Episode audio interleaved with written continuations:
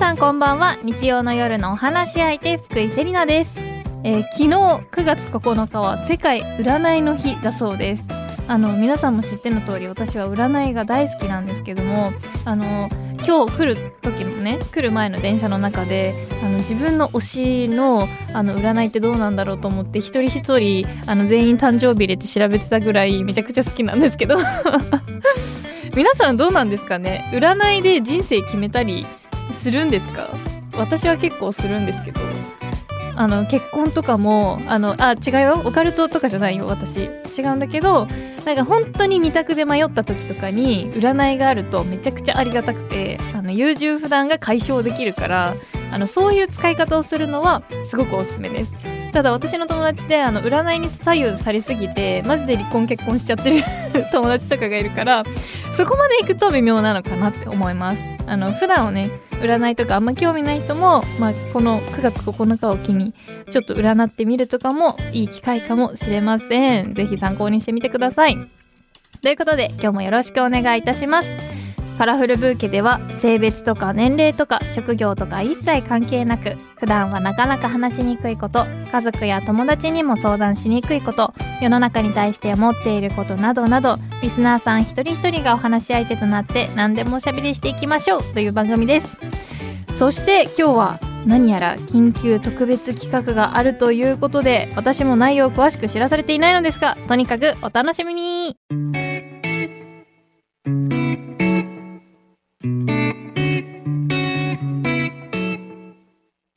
なんで今日は原口さんがマイクの前に座ってるんですか？すごい。そうあの台本丸読みです。だってね。それ以外さだって聞くことないじゃないですかなんか普通にもうちょっとあれすんのかなと思ったら全一字一句変えないで来たんで別によくないだっびってくりしましたよ。冒頭ぐらいそのまま言ったっていいじゃないですかもそれぐらい読んでいただいたら助かりますけどね。はい。突然ですいません。はいカラフルブーケのね構成作家で仕事しております原口と申しますけイどもね。いつもねお聞きいただいてありがとうございます。で、えーまあ僕の紹介はいいですかね？い自己紹介してくださいよよえっ、と 年齢はえっ、と48歳ですね。はいバツイチ。バツイチお子は、ねいないです、お子はいらっしゃらない、猫と一緒に住んでますね。二、うん人で。うんうんはい。住所言った方がいいですか？まあでも東京生まれ東京育ちの、まあ、おじさんの構成作家ですねシ。ティボーイおじさんということでそうなんですかね。はいシティまあシティボまあ、東京で生まれ育ったうんうん、ね秋田の皆さんね東京の原口ですよ。え今日はなんで来てくれたんですか？はい。実はですねあのちょっとなんですかねちょっと取り上げたい話題がありまして、はいはいはい。でちょっとその話題の見出しがですね、うん。あのニュージーンズおじさん。知おおってますか？ニュージーンズおじさん。えわ待ってニュージーンズはめちゃめちゃ知ってますよ、はい。ニュージーンズはあの来る電車の中で、はい。おまおまが聞いてたんであおまおまがわかんないね。そうですねおじさんなの。OMG っていうあの、はい。すっごい流行った曲があって、はい。いまだに私それ聞いてるんですけど、はい。ニュージーンズおじさんは私初めて聞きました。はい、そのニュージーンズおじさんに冷めた声若者から批判相次ぐ謙虚さがない未成年として消費したいだけっていう見出しのあーね。まあヤフーニュースに出たんですよこれがはいはいはい。先日、で、まあ、これね元をたどると、まあ、ネットメディアのエンカウントさんというところの記事なんですけど、はい、そのニュージーンズですね韓国のうん、5人組のガールズグループ。そうです。ニュージーンズ。めっちゃ可愛い。あ今に大人気ですけど激若のね。日本の国内ではこのニュージーンズおじさんニュージーおじ。言いづら。ニュージーおじ、のワードが、まあ最近ね SNS で拡散されたと。へえ知らなかった。はい、でこのね10代なんですね。10 5代です。人ともそのビジュアルに惹かれてファンになった、まあ、中高年男性うんをニュージおじというらしいんですけども。うえでその最近ねニュージおじになりましたっていうカミングアウトする投稿が相次いでいて、うんうん。でその一方で SNS でその熱心な K-POP ファンの方とか、うんまあ、女性とか若者とかが激怒してるとそれに。なんでなんで激怒するんですか？なんか怒る理由はですね、うんうん。まあこれまで k p o p の音楽や歴史やその文化に対する軽視を自覚や反省しないままニュージーンズにだけちゃっかり持ち上げていると。あー今までなんかいろいろ言ってきたくせに、はい。K-POP なんぞみたいな感じでいろいろ言ってきたくせにニュージーンズだけはい、可愛いからって持ち上げ始めたと、はい、はいはいはいとかまあなんか普段はこういいよ音楽を聴いてる俺様がニュージーンズだけは認めてやるみたいな。そんな人います？なんかまあそういった感ニュアンスの投稿をうん。こうされてる、まあそんな風に感じられ感じられるるような投投稿が見受けられると、うんうん。でそれに怒ってらっしゃると。はいはい。はい。まあだからどうなんですかねとこの記事を思ったんですよ。うんみうんまあ見ておじさんの私としては。はいはえでもこのえマジ？こんな人いるって思いつつもじゃあこのもう拡散されてるっていうことは、まあ、これが本当にいるっていうことを、まあ、前提でねい。はい。話すとするといやでもどうなんだろうな。推しは推しを押すのは自由じゃんとか前いろいろ言ってたからってなんか急になんかコロッと変えちゃいけないみたいなのってあるのかなって思う。私はもう率直にそう思ったんですけど、まあそうですよね。原口さん的にはどうなんですか？いやまあそうなんですよ。うん。まあねなんかちょっと流行りに乗ってニュージーンズ好きですよっていうような感じでね、まあ投稿しちゃってる方とかまあライトな方がねいらっしゃると、おじさんがいらっしゃると思うんですけど、はいまあ何が好きでもいいじゃないとうん。いうふうに思っていて今日はちょっとね僕の方からはい。48歳のおじさんど真ん中のね私が緊急提言したいということで、まあなぜおじさんは何をやっても叩かれるのか。おじさんだってカラフルに生きたいスペシャルと。いうかわいい。持ち込み企画を今日やりたいなと思ってきたわけです。はいはいはい。はい。カラフルに行きたいスペシャルだね。まあそうそんなにあのなんていうんですかね。真面目にやりたいんですよ。真面目に。バカみたいにやりたいんですか？バカみたいにやりたくない。バカみたいにやりたくない。もうガチでパイパイパイパイタとかね、そういうパフパフとかじゃないですよ。それどっかで聞いたことあるな。パンパンみたいな。じゃないんですね。ガチなんだ。ガチです。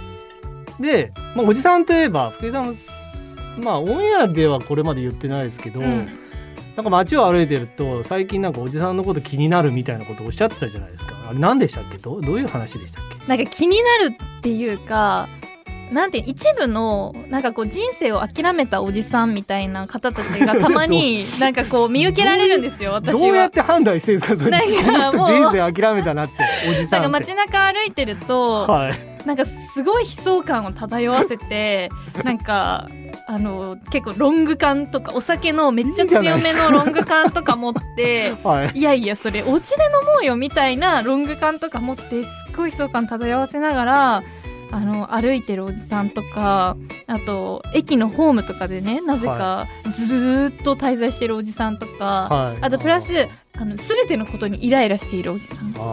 あのすごい肩パンし,、ちゃう人とか、はいたまにいるいるじゃないですか、はい。駅の中でこう弱い人めがけて肩パンして しまくって。いやいや私めっちゃ出会ったことあって。はい。すごい私すごい遭遇率なんですよ。レアですね。そう、はい。めっちゃあもう全員に迎え来る全員に肩パンして いなくなるそんな人人と見かたそんなおじさん見たことないですいけど、やねいや見たことないんだけど多分こっちが被害受けてる側、だから多分出会うんですよね。だからでもそういう、まあ、そういう、まあ、実害をもたらしてる人とかは、はい。まあ、よくないですよ。まあそうですね。そけどなんか一部にそうそういうなんかあ人生諦めちゃってんのかなみたいなはい。人たちを、悲壮感そう悲壮感漂わせてる人たちを見るとなんか救いたくなるあーあそういうことなんですね。そう。救いたくなるんですね。救いたくなる。人生諦めたら終わりやでって言ってはい。一緒に飲みたくなる。あなるほど。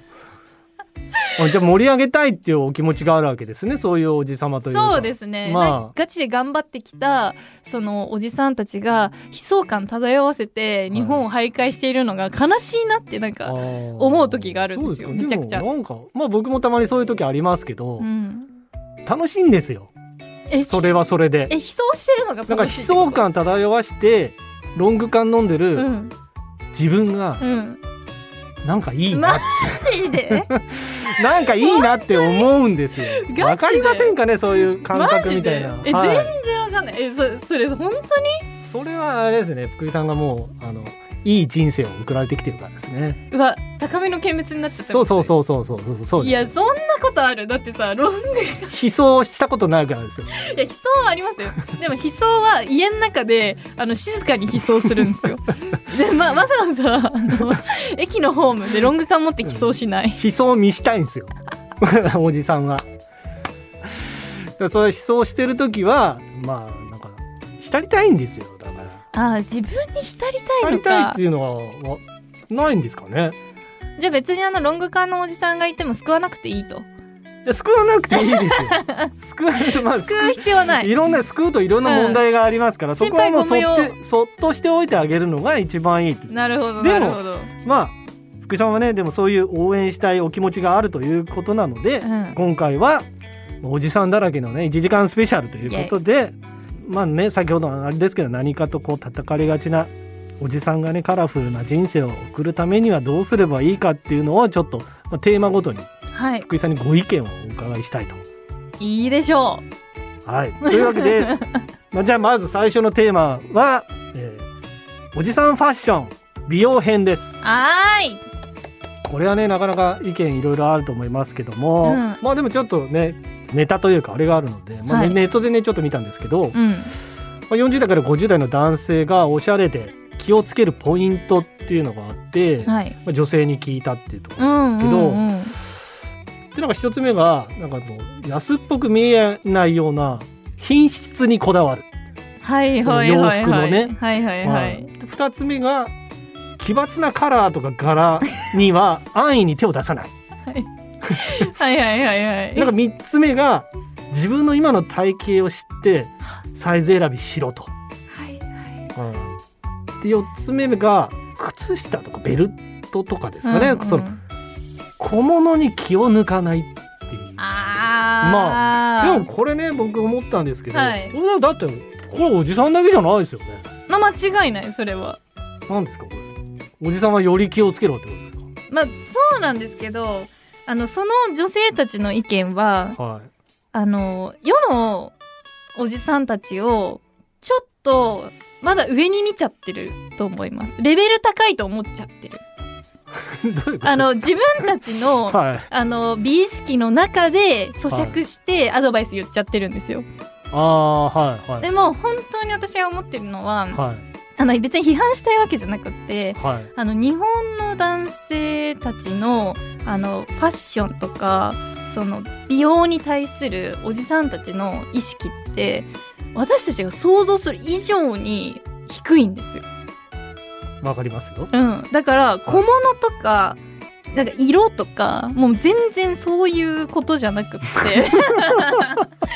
まず そのもうレベルに達してないってことそですね。うそうそこじゃないんですよあの、はいどんな今今じゃあちょっとまあた私が救いたいような、はいちょっとファッションセンスの美容もちょっとヤバめなはい人がどう小物を変えようと、はい。どう靴下を変えようと別に印象って変わんないんですよ。そうなんですか？えそうですもうそこそうですね。その前にお前変えるところいっぱいあるよっていうことってことですね。そうそうそうだから結局小手先でお外をやるんじゃなくってはもうちょっと体の中に対してフォーカスをしていかないとあの内から出る清潔感湧いてこないぞい。いやもうっていうそりゃそうですけど、とりあえずやりやすいところで側でっていうことですよ。このこの 側でねここのポイントとしては。側でね確かにね。側で。なんとかしたい。側でなんとかしでも戦いたい。側も大切ですよね。でもそれはあの一個共感したのは自分の体型を分かっていない。はい。あの自分の体型に合わせた服を着てくださいっていうのはめちゃくちゃ共感しました。そうですね。おじさんになるとやっぱり体型がね一番変わりやすいのでね。うん、えおじさんってなんであんな物持ちいいんですか？なんかあの若い時のさ なんでいいじゃないですか。物持ち良すぎるんですよ。はい。だからあの女の子たちはまあまあ一一部かもしれないですけど女の子たちは新しい服とか好きじゃないですか。だから、い。まあまあ変えて変えて変えてってやってるから自分の体型が変わったらそれに合わせて服も変わってるわけですよ。はい。けどおじさんたちは物持ちが良すぎてはい。あの20代に着てた服ポロシャツとかをそのまま40代とかになっても着ちゃってるからお腹だけボッコーン出てんですよ。そうですね。いやでもも僕だってうん。今持ってる服の60%ぐらいは20代から持ってるものです。嘘。半分以上半分以上そうですね。ジーンズなんてほぼ全部そうですね。やばくない？え高校生から持ってるのも今でも通常で着ますよ。いやえー、マまあジですか、幸い僕はそんなにあの幸せなことに体型があんまり変わってないので、うんそうですね。春口着れる痩せ型だもん、着れるからっていうのももちろんあるんですけど、うん。なダメなんですか？だってそんな今言っちゃったからあれもうみんな引いてますけど。言わなかったら気づかないじゃないですか。まあでも原口さんが相当物持ちがいい方だとしても、まあ、平均的に結構女の子に比べたら男性はやっぱこの昔持ってる服を捨てないで持ちがちっていう傾向はあるんですよね、きっと。はいいやだからさそうなってくるとまあ40代50代なんで特に男性って分かりやすくお腹が出やすいじゃないですか。ね。あの体質とかはいホルモン的にも。そうですだからねそれはしょうがないことだと思うんですけどそれを全くあの恥ずかしめもなくあのピチッとしたポロシャツ着て なんかもう女の子がおっぱい強調するかぐらいの勢いで あのお腹強調してる時あるじゃないですか。まあそうですね。でもうおへそ、まあおへそのへこみとか見えちゃってたりとか あのもう乳首の形分かっちゃってますけどみたいはいなはい。時あるじゃないですか。はいあれはちょっと清潔感というか何かに欠けますよね。そうですね。それはまあ確かにそそこまで行くと良くないですねやっぱりね。よくない。やっぱりまあ見た目には気を使った方がいいですしね、うん。まあプライベートとはいえやっぱり気をつけないとそこは。うん。ですね。で誰かにまあ会うとかね、お腹が出てたら、まあ、しょうがないはしょうがないんだけどピチッとしたもの着てるよりも、まあ、少し緩やかな服を着てで清潔感を保つっていう方法もあると思うし。うんはい、まあそうですまあまあまあファッションで言うとそんなところですけどまああと美容部門で言うと、はい。記事で1個あったので気になったものがあって、はい。そのなんか良かれと思ってそのすね毛の脱毛をしたおじさま40代のおじさまがいて、ええいたんですけどなんか逆に周りのこう女性たちから、うん。なんかツルツルすぎて気持ち悪いって言われたっていううなんかねなんか相談のね、まあ、ネットにこう落ちてたんですよ。え。なんですかね。だっていろいろ見てるとこう男性もね美容で脱毛した方がいいとか、うんうん。おじさまもねやった方がいいとかってあるじゃないですか。ありますなのにねいざやってみたらツルツルだと気持ち悪いとか。どうどういうことなんですかなんか。おじさんのくせにツルツルで気持ち悪いみたいな。どっちどかわいそうもうどっ袋ちよってなるじゃないですか。いやこれに関してはマジでちょっとあの女性を代表してこの傷ついている男性に謝りたいですね私が。はそれはもうこちらのミスです。い、ミスですよね。だからしていいんですよねこれは。していいんです。あのツルツルにしてる男子をあの気持ち悪いとか言うはい。あの女子は相手にしなくていいです。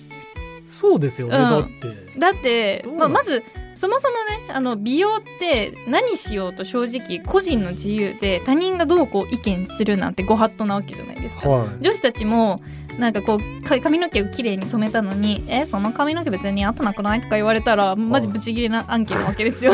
正直ね。はい。なのに男性がこんなことをあのしてきたからってはい。それをなんか口に出して言うみたいなことはこれは失礼です。そうですよね。うん、だからこのこの男性がこの自分がツルツルにしたいと思ってツルツルにしてるのに言われちゃったなら、それはごめんマジで。そうですね、ん。だから、まあ、気持ち悪いって言った方はその、うんまあ、毛がある方が男性は魅力的だって思う方なんでしょうね多分ねそうかもしれないですね。おそらくねでもそれだったらそういうふうに言わなきゃダメですよね。そうですね私はうん毛がある方が好きだから、うんなんか残念だなとか言い方ですよね言い方言い方言い方大事気。持ち悪いってずるいよそれダメだよ。めっちゃ傷ついてる。自分が言われたみたいにないっちゃってる。やいやいやだってそうですよねいや僕もねなんですかね。まあぶっちゃけその足のねき毛生えてるので、うん。でもおじさんなんで短パンとか履くと色白だし毛も生えてて短パンとか似合わないなと思って、まあ僕は履かないんですけど、まあでも脱毛したら短パンとかもいけんのかなって思ったえりいいじゃないですか。するじゃないですか。私はツルツル派なんで完全に。まあでもこういうの見ちゃうとツルツルも気持ち悪いのかあでもね一個だけ注意しておきたいのはあのツルツルにしてるって言っといてあの全部剃っててジョリジョリな時があるんですよ 男性って。あの毛が濃いんでもともと。難しいな。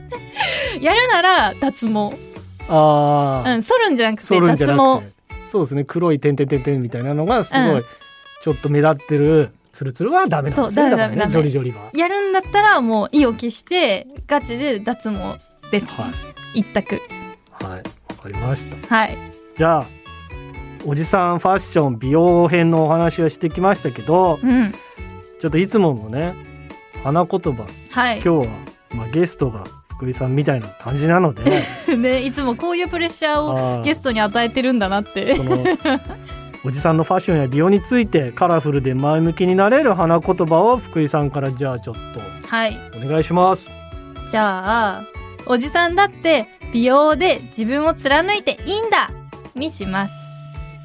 はい、はい。ありがとうございます。自分の好きないねいんで美容をしてあの高みを目指していく分にはマジで自由なのではい。ぜひ美しくなっていただけたら嬉しいですじゃあファッションに関してはそのあんまり物持ち良すぎない こととベースを少しずつ上げるってことですかね。はいベースラインを上げていきましょそうですね。わかりまうした。20年ものの服は捨てていきましょうはい。ではこの後もまだまだお話伺いますがここで一曲お送りいたしますニュージーンズで OMG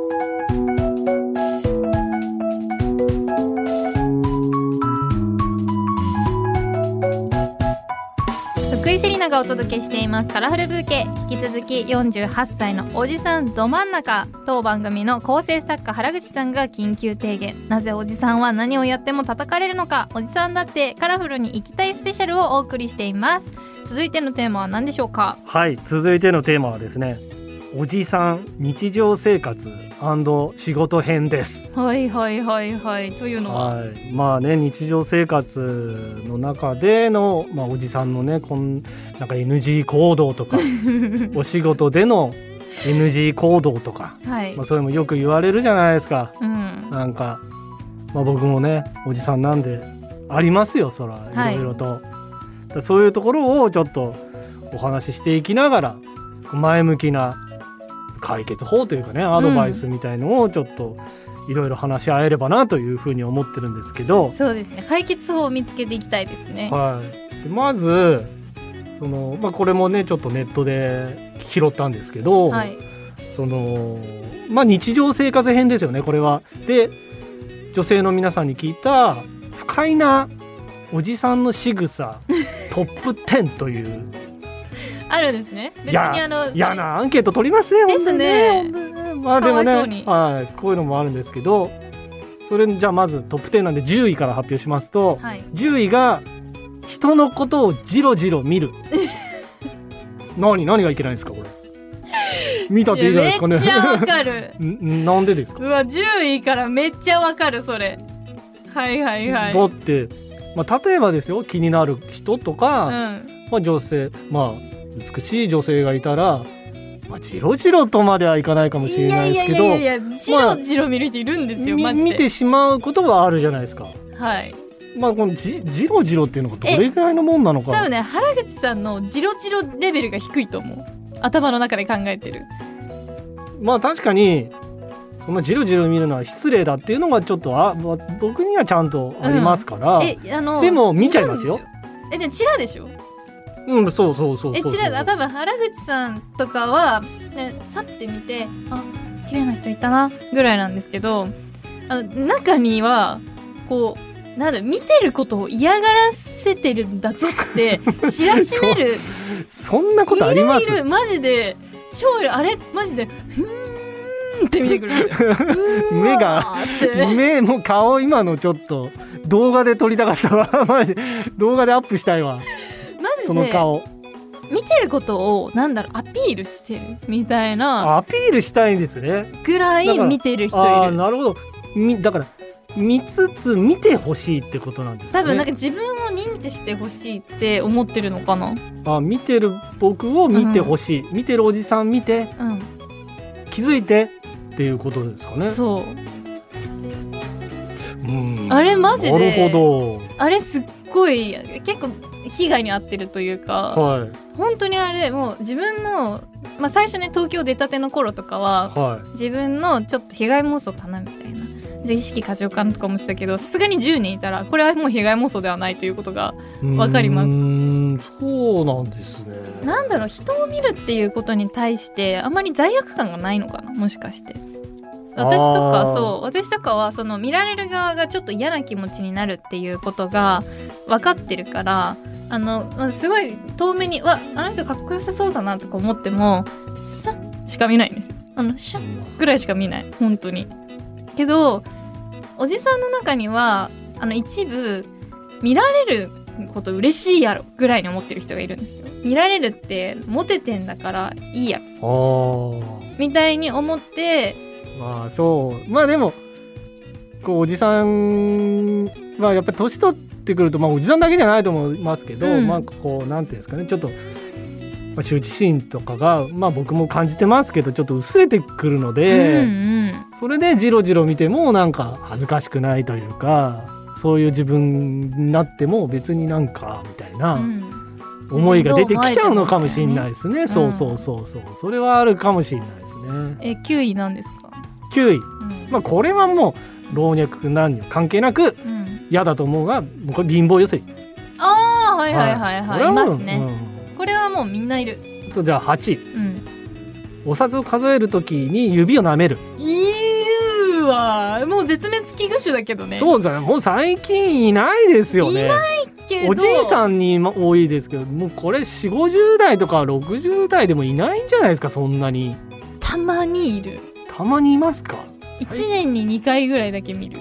あとまあでも最近はね電子マネーですからね。なかなかこの機会もね。でもなんか僕結構電子マネーもありますけど財布にお札も入れてるんですよ。うん。原口さん入れてますよね。めっちゃ綺麗になんかそれだけでおじさんっぽく言われたことあるんですよ。若い方に。なんでそんなにお札そんな使います？みたいな、うんうん。お札批判みたいな。お札批判たまに私しちゃうかもめっちゃ電子マネーの人間だから。すごいなんか。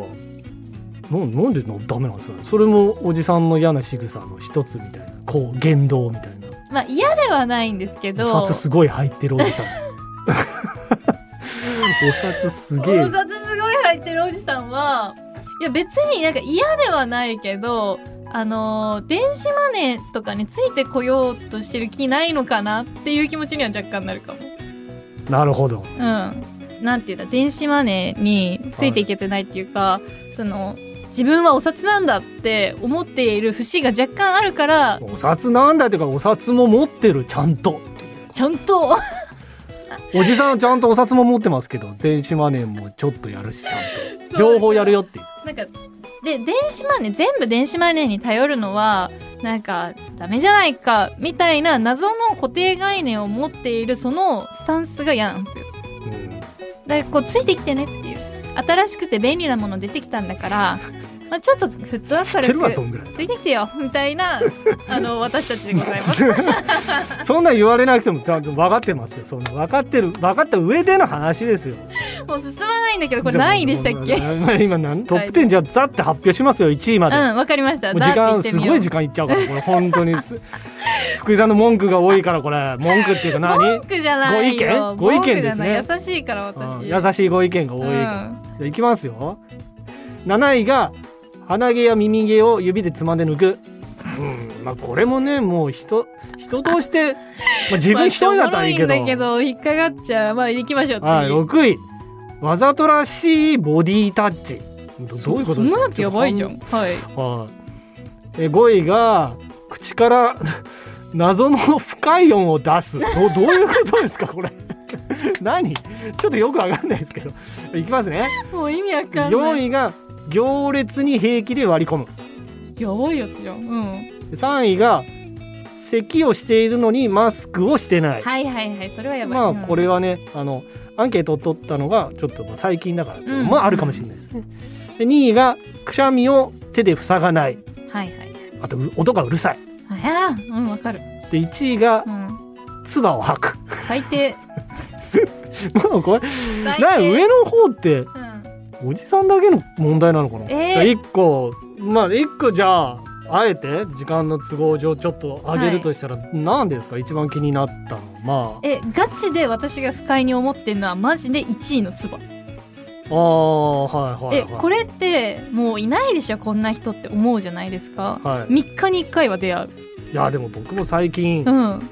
あの僕せ先週の文化放送に来る途中の,、はい。あの大門からの道で、うん。まあ、出会ったんですよ。まあそれもおじさんだったんですけどやっぱり、はい。おじさんっつってもまあ僕と同い年ぐらいですかね。で後ろでペッてうん。唾吐く音がしたんで、うん。もう僕自分にかかったんじゃないかえと思っめってちゃ怖くなるそれは。めちゃくちゃ怖くなって。でもうすぐ後ろ向いてトイレ行ってかかってないかなと思ってチェックして、本当にいるんだなと思って。いや男性サイドもこれは嫌な人は嫌ってことですよねえマジで？やっぱおじさんなんだな。えおじさんですよ。だってそのカーペってやってるおばさん見たことないもん。う、まあ、見たことないですね。マジで見たことない。これはなんかこの精精査とかであの言うのは良くないのかもしれないけどマジで一回も見たことなくて。男性年齢が高い男性。でもうん若い人もたまにいる。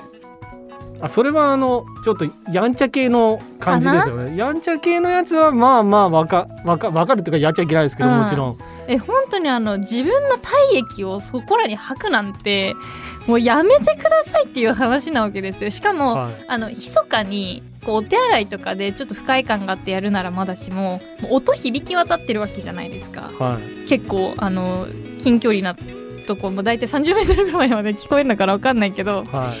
あれは本当に人を不快にさせるからマジやっちゃダメですよね。そうですね、まあ、うんだ僕もちょっとねこのランキング見て1位まあそうだこんな人いるかなと思ったらもう先週の思い出して、うん。あいるわと思っておじさんいでる。本当にいるし あとなんかも戻る戻るけど鼻毛抜くとかはあのマジ何って感じ？舐めとんのかって思う。これでも一人の時は別にいいよですよ。別に。だから人前でってことですかねだからね。羞恥心がなくなっちゃってるんですよねだってそうじゃんくしゃみがでかいのも咳をあの人目はばからずするのも行列に割り込むのも全部羞恥心がなくなってるからなんですよ。マナーというものに対するあのリテラシーが低くなってしまっているっていう。なんか今一度恥ずかしいという感情にこうポンプをこうガシガシやってもらってうん。若い頃の気持ちを思い出してもらう必要があるのではないでしょうか。そうですね。はい。はい。ありました、うん、じゃあこれ踏まえておじさん日常生活仕事編からカラフルで前向きになるはい花言葉ちょっとおねよろしくお願いしますはい。羞恥心は最大のマナーです。やい。そうですねはいそう。人目が恥ずかしいって思うのは、まあ、過度になっちゃうと自信がなくなったりとか悪い方向に行っちゃうかもしれないけど、しっかり羞恥心を持ってマナーを守ることは、あの美しく見えることにつながりますのでね、ぜひ、あの、唾は吐かずにお願いします。気をつけますはい。では、この後もまだまだお話を伺いますが、ここで一曲お送りいたします。ニュージーンズでスーパーショー。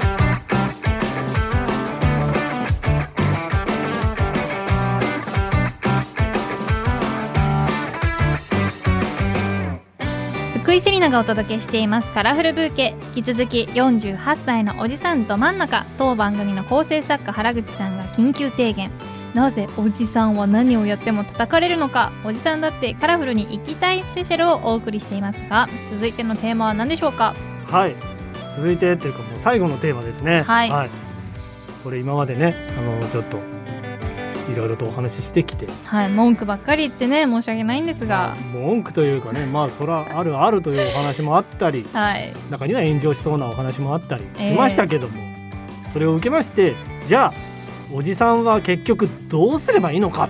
編です。結局ねもうぐうたら言ってもしょうがないから解決方法ですよね。ねそうですね。それをちょっとお話ししていこうかなというところでございますが、まあ、まず、まあ、これもちょっと取っかかりとしてね、うん。ネットのありまして、はい。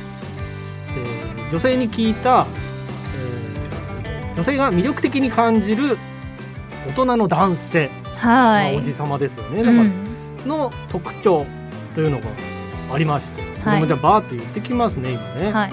えーまあ、1は、まあ、先ほども出ました。清潔感がある。うん。2は、えー適度な筋肉感じる色気。急になんか。具体的。急になんかちょっとなんか方向性変わってきましたけど。大丈夫ですかエロスね色気がね。これ2個目に出すことかって思いますけどね。これね。で3がシンプルで清潔感のあるファッション。ですうんうんうん。で4が姿勢がよ良い。堂々堂々としている。大事。で5話し方がゆっくりして余裕がある。はい。6あと、まあ、仕草もゆったりしている、はい。で7経済力がある。はいはいはいまあはい、そでもそんなこと言ったってって経済力から来る余裕っていうのもありますからね。まあそううん。はあとは8レディーファーストで女性に気を使わせない。い。9仕事に対して真剣である。まあそれはまあそうです。10教養がある。はい。11謝罪や誠意を素直に表すことができる、はい。はい、12、えー感情の起伏が穏やか。ああ大事です包容力がある。ねというまあこのまあ12個ですかね特徴。実際どどうですか？まあこれ12個全部大大事だっていうことですよね。大事ですね。だから適度な筋肉とかは、はい。やっぱりある程度筋肉があると代謝も良くなってはい顔とか輪郭とかもシュッとしてくるから普通に美しく見えるじゃないですか。はで健康的になると口臭とかもなくなったりといか、あの汗をね適度にかくから毛穴の詰まりが取れてあの匂いがね体の匂いがどんどんなくなってきたりするわけですよ。そうですけどね。でもまあああとそれ以外にじゃあ何かありますか？まあその魅力的に感じるうん。大人の男性の、まあ、条件というか、まあ、特徴というか、うん。福井さんなりのこう今ねなんかこう、まあ、今のはこうもう本当に見た目とか。ベースはい。もうそらこれ全部あったらいいよみたいなことですけど、いや私的にその今からでもすぐできるはい。イケオジへの一歩は傾聴力だと思うんですよね。はい。傾聴力と欲を言えば共感力難しいこと言いますね。そうっていうのをを持つのがすごく大事かなって思っていてまあこれは男女ともにそうかもしれないんですけど年齢が上がるとその経験値から来る自信みたいなのがこう、はあってしまってはい。人の言うことを聞けなくなってしまう、はい。後輩とかも。自信は大事じゃないですか、まあ自信は年齢から来るもちろん大事なんお仕事とかでも、はい。でも自信がある人ってその自分の意見も確固たるものを持ちつつもっと上を目指してるから人の意見もしっかり聞くわけですよ。だはから自信がない人こそ自分の意見を僕はこう思ってるんだ傷つけないでっていうので人の意見が聞けなくなっちゃい、まさに僕です。う マジですか？もうこんな目の前にいたんですか、マジですなか？なんな、まあ、やっぱり40歳を過ぎたくらいからですね、うん。やっぱりなんか僕が思ってることとこう違うことをまあそれ仕事でもプライベートでもそうですけど言われると、まあなんか怒鳴ったりうん。なんかギャンギャン言ったりはしないですけどイラッとする。イラッとしちゃイラッとするんですなんでですか？どうこれどうどうしたらいいんですか？だでもイラッとするけどそんなうん。言ったりしないですよ、あからさまに。あうちらもイラッとされてるのかもしれないって今ゆりちゃんから。いつも批判してばっかり。それは違うよ原口さんとかね。いやいやそう なそういうなんか軽いノリのお話の時は全然うんうん。あれ大丈夫なんですけどなんか重要な時とか、はいはい仕事とか、ね、お仕事の時はい。のなんか時とかに、ええ。なんかそういう風になるとやっぱりイラッとしちゃうんですよね。いやそれはどうしてのなんか素直にそれを受け入れられない。うん。あだから。ーこれみんなおじさんあるあるだと思いますけどね本当に。まあねそのおじさんだけじゃなくて年齢が上がってくると誰しもまあそうなのかもしれないですけど。はでもやっぱ傾聴力っていうのを持っているとあの傾聴力がある大人っておじさんたちっていうのも中に結構いるわけじゃないですか。私の周りにもいるんですけど、なんかそうするとわこの人にはかなわないなって思っちゃうんですよこっち。ってなるほど。だって自分の意見もしっかり持ちつつこっちの意見までこんなに聞いてくれるっていうことはこの人の頭の中でこう全てを精査してるわけじゃないですか。はだから圧倒的上になってくるわけですそうすると。だって経験値は絶対こっちは勝てない部門なわけですから。いはい。ってなるとこっちの意見まで吸収して精査されちゃうとマジでかなわない存在になるわけですよね。うん。そうなると尊敬に変わってくるんですはけどいや俺はこの経験してるからあの君の意見はいしたねみたいな感じやってると、うわーこいつ新しいあの知識入れられない系ね。あーそういう系ねって向上心なくなっちゃった系ね年齢で。っていう、はい。はいこっちがちょっと下に見てしまうっていいう状況になるわけですよ。なるほどね。だから傾聴力があるだけでかなり優位に立てるというか魅力的になれるっていうのはあるかなって思います。確かに。なんか今日一番聞いてて耳が痛いです この48歳おじさんとして。そこがやっぱりなんかそこがクリアできればうん。なんか多少ねあの服があいつ T シャツばっか着てんないつもとかうん。思われてもなんか大丈夫なような気がしてきました。そこができれば。いやなんかちょちょっとカバーできるぐらいのうん。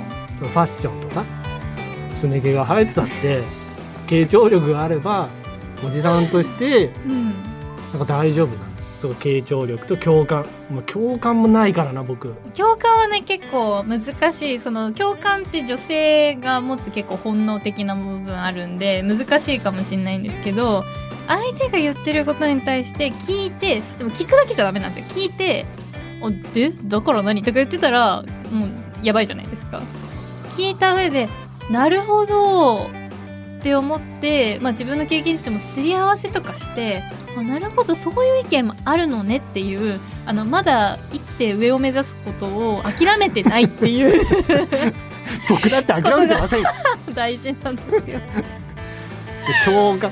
難しい。僕な僕もなんか、まあ、例えばなんかご飯とか食べに行った時になんか相談とかされた時についなんかそれは自分も悪いんじゃないの？とか。はいはい、はい、なんかねああいらないやつだ。